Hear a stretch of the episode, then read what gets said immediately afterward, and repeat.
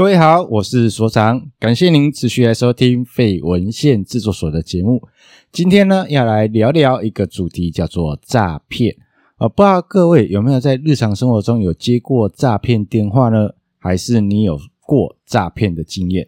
呃，台湾，嗯，不止台湾啦，其实很多国家都一样。那尤其我们生活在台湾，其实这几年呃，诈骗的事件都还蛮频繁的。那有些人会有一些防范意识在，那但有些人完全没有防范意识在。而在我的经验里面，我有听说过有人就被骗了三四百万，哦，还有二三十万的都有。呃，来跟大家分享一件事情，我觉得有些时候诈骗集团会得到一些资料的时候，呃，我觉得那个那一定有一些来源的啦，他他们一定有一些来源，有一些办法，然后可以得到一个这样的一个资料。那今天要来跟大家分享，就是我本身的一个切身的一个经验。那这个过程中呢，呃，当时我没有录音，但是呢，过程呢，我可以跟大家做一个分享。就是有一天呢，哦，当我正在忙碌的时候，我看到一个陌生的来电，哦，因为不在联络人里面，然后 Whoscall 里面，哦，如果你有安装这个 app Whoscall 里面也没有做任何的显示。那因为那是一只公务手机。那有些时候难免都会接到一个诈，就是接到一些陌生的电话。但那个看那个电话的当下，我会觉得这个电话有鬼。而晚一点会跟大家讲为什么我一看那个电话就有鬼。然后我评估一下，其实我手上的事情我可以暂时的离呃，就暂离一下下，可以好奇嘛，就是一只好奇小猫，我想了解他们到底想要干嘛。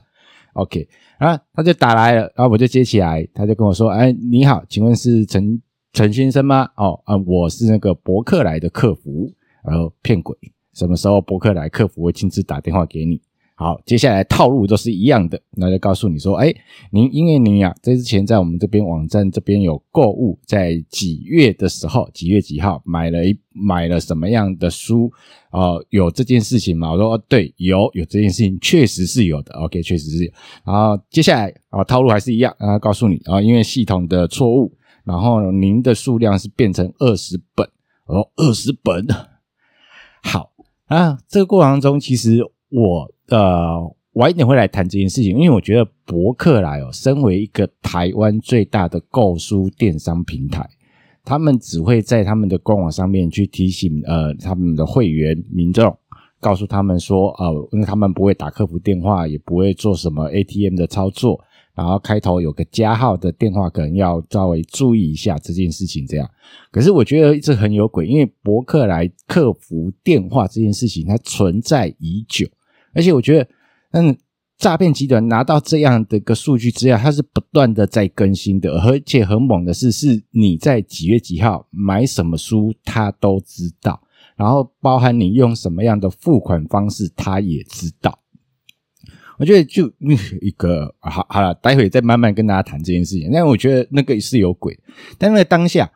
其实我已经知道他是一个诈骗了。那在那个当下，我就直接跟对方摊牌了，然后直接跟他对方摊牌。我说：“现在台湾的防诈意识应该还蛮强的吧？我也知道这是一个诈骗电话，然后你，我想要关心你一下，就确认你现在人在台湾吗？”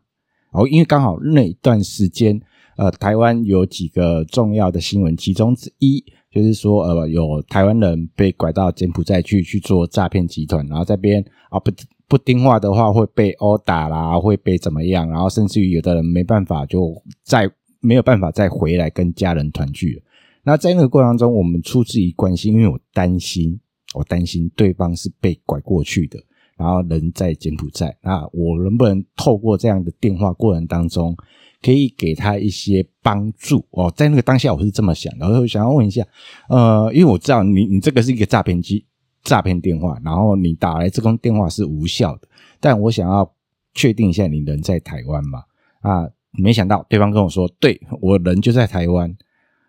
哦，而且人在台湾那。那就比较好处理，因为只要不是在柬埔寨，不在一个人生地不熟的地方，那只要在台湾，那我觉得心就稍微放下了一点点。那我接下来就问他，那呃，可是你这样子打这样的诈骗电话，你这样业绩好吗？为什么不去做一份好好的工作？没想到我马上被电对方呛，他就跟我说：“大哥，你知道吗？有一句成语叫做‘食髓知味’，台湾人就是笨啊！如果我没有成功的经验，我怎么会继续打这通电话呢？大哥，你一个月收入多少？我一个月收入是两三百万在起跳，我只要一通电话有让我中，那个钱就是非常的多。要你可能要做一年，我一通电话就搞定了。”啊，原本想要好好跟这位年轻人稍微聊一下，然后跟他跟了解一下他到底的状况，诶，没想到他的口气啊非常之坚硬啊，非常之坚硬。而且啊，算了，你你既然觉得做诈骗很好，然后明明就好手好脚的，你人也在台湾，那你好手好脚的，你觉得做诈骗也很好，那我就劝我我就祈祷你有一天你就是不要被抓包，哦，不要被抓包。虽然我知道。我们台湾对于诈骗抓到判刑其实很轻，可能关个一两年，他就之后就可以再出来了。但我觉得是这样，你去骗人家的血汗钱。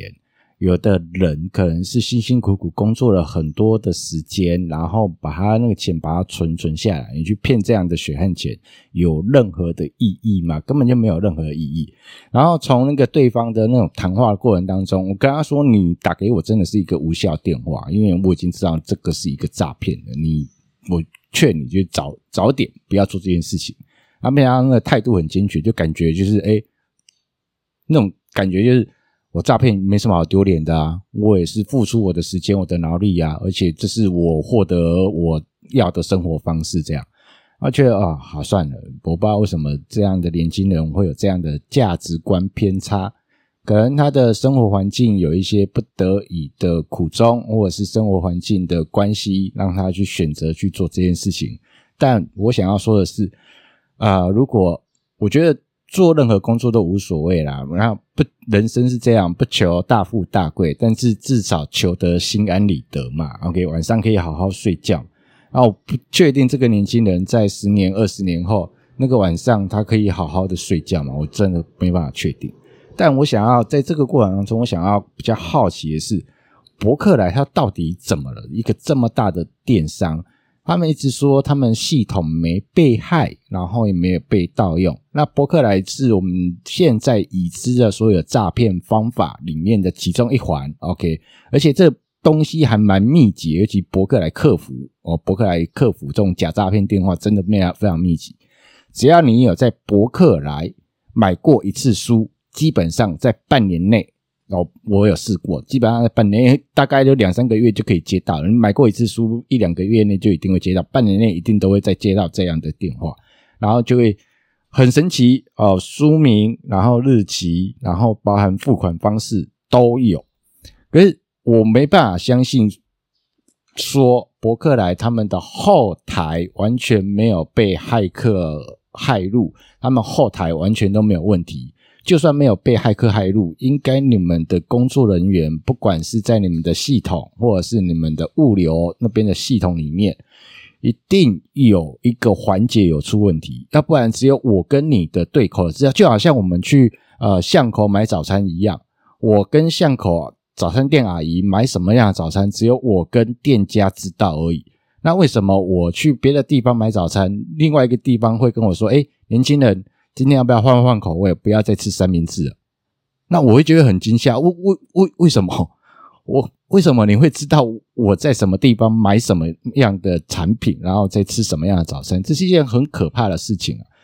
那伯克莱身为我们台湾一个非常大的一个电商平台，背后的母集团哦也是非常大的。那这个不管是在他们原本的系统里面，或者是物流的系统里面，一定有个环节有出问题，是不是骇客？进入还是有员工去贩卖，呃，他们的交易资料，我不知道，但一定有，一定有。但这个问题呢，博客来他们现在也没有积极的处理哦，处置呃这样的一个过程，我觉得是非常伤心跟难过的。当然，那个间接都会影响到所谓的企业形象，然后也间接的会影响到一件事情，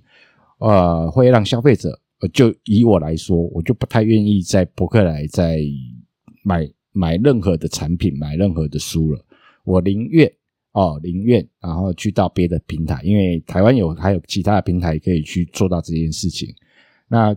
没有办法，因为书店现在变得比较少了。以前我去住的地方还有一个大型的书店，那收的都越来越少，那只能透过啊网络其他平台去完成这件事情。那我觉得，就一个企业来说，去发生这样的事情，当然你不能说全怪那个企业，为为什么他们是被诈骗集团所堆所害？但我觉得本身企业这个问题也是一个非常严重的。为什么到现在都还没有到制止这件事情？那这这真的非常非常不好。那这个过程中呢，呃，有几件事情想要跟大家分享一下，就是在一个你没办法去阻止，你也没办法理解到底那个电商平台，尤其我们现在有很很都很常在做网购，然后不同的电商平台都会有所谓的我们的会员资料哦，你的个资，然后还甚至于还有会员卡。呃，你的信用卡资料都会在上面，这样。那我觉得，在一个科技发达的现代，你真的没办法去保证那个对方哦，店家他们有做任何的防范措施。但是对于你自己来说，你可以去做一些防范措施。那这边有几个方法，稍微跟大家做一个分享。OK，那第一个。呃，如果你有接过疑似的电话，不太清楚的，为什么会有莫名其妙的电话打电话给你？然后可能他冒充的可能是一个电商平台，或是政府某个单位，然后要求你要做些什么样的事情，或者要干嘛的？那不管啊、呃，请你做一件事情，呃，当下不要立即的出急匆匆的跑去 ATM 做任何的操作。OK，就绝对不要做这件事情。然后你请对方留下姓名、电话、联络方式，然后跟他说你现在在忙，晚一点再回复。接下来挂掉对方的电话之后，请你去打一六五反诈骗电话，然后去做一个报案备查。然后通常一六五那边他们有收集到足够的资讯，那你再跟他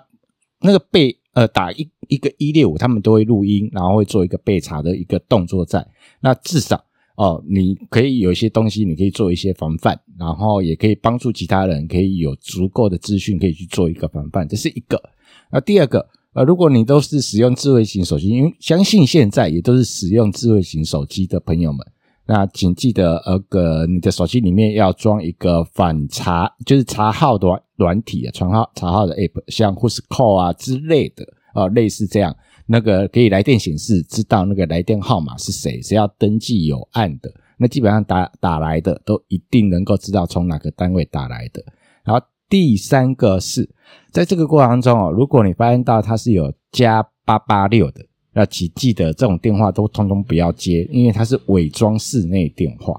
那呃，之前我有报过案，然后一二五报过案，他有跟我说，因为他这个就是透过电信机房从国外再转回来台湾，然后伪装成台湾的电话。那有些时候，那个你一瞬间没有去注意到的话，那你把它接起来，然后你把它对话内容都当成真的，那你就落入到人家的圈套里面。所以你你只要一看到那个加八八六，那就是从国外打进来的。那基本上，除非你在做国际生意，要不然通常不会有加八八六啊这件事情。但我相信啊，做国外生意的大部分会有一些通讯软体来使用，不太会用打电话的方式。OK，好，然后第四个呢，呃，不是你自己知道啊该怎么做就好了。我觉得很重要一件事情，因为刚呃刚刚有跟大家谈到那个诈骗集团很嚣张。我就得做他很嚣张啊，说台湾人就是笨，他就是有成功经验，他才会继续做。那我觉得最好一件事情，如果要把诈骗这样的一个状态彻底的根除，那诈骗这样的犯罪把它彻底的根除，我觉得很重要一件事情啊，那个防诈意识哈，要从小开始教起，从你的家人，甚至于你的爸爸妈妈、你的阿公阿嬷，都要跟他们讲这件事情。OK，然后甚至于帮他们装 App，然后告诉他们这件事情，只要有做任何要做任何汇款操作的，都是有疑问的，不要去做这件事情。然后没有看到人，没有任何的汇款收据，没有任何的存根，没有任何的东西，就是不要去做莫名其妙把钱汇给人家，也千万不要把自己的银行账号提供给人家，变成一个呃，因为。网络上有人在做买卖，那个人头账号也都不要去做这件事情，不要为了那几千块、几万块，然后去把你的个资都借给诈骗集团使用，那到时候你是会有问题的。OK，这是第四个要跟大家讲。第五个，呃，如果可以的话，我我啦，我现在任何的电商平台的信用卡的记录，我都把它移除掉了，我不再留任何的信用卡记录在任何的电商平台上面了。如果他有任何的那个第三方支付或者是电子支付，比如说像接口啊、来 pay 啊，用可以用这样的方式支付的，我就会选择呃第三方支付或者是电子支付，或者是那个货到付款，就是去 Seven 领，然后货到付款的方式，然后尽可能的避免掉我有留那个信用卡资料在那个网站上面，因为我真的不太相信呃骇客。我真只能说，骇客能力非常强大。那企业他们对于他们在资讯安全这一块做得怎么样？呃，在台湾电商平台这一块，我觉得有必须要努力的空间哦，努力的空间。呃，在这一集里面要跟大家谈到这件事情，就我的个人的经验里面跟大家谈到这个东西，过往。真的，我们台湾的诈骗还没有办法再从台湾里面去做一个根除，那表示说还是有人被骗，然后千万也不要笑说被骗的人很笨，为什么这样还是会被骗？因为诈骗集团他们无所不用其极，会用不同的新的花方式、新的花招，然后想尽办法让让你去受到受让你受骗这这件事情，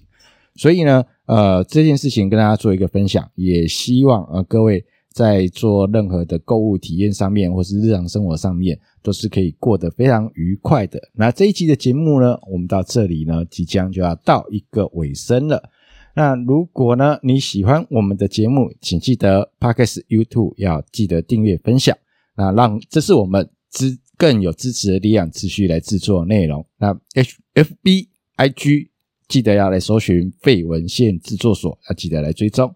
我们的节目呢。到这里就告一个段落了，我们下集见喽，拜拜。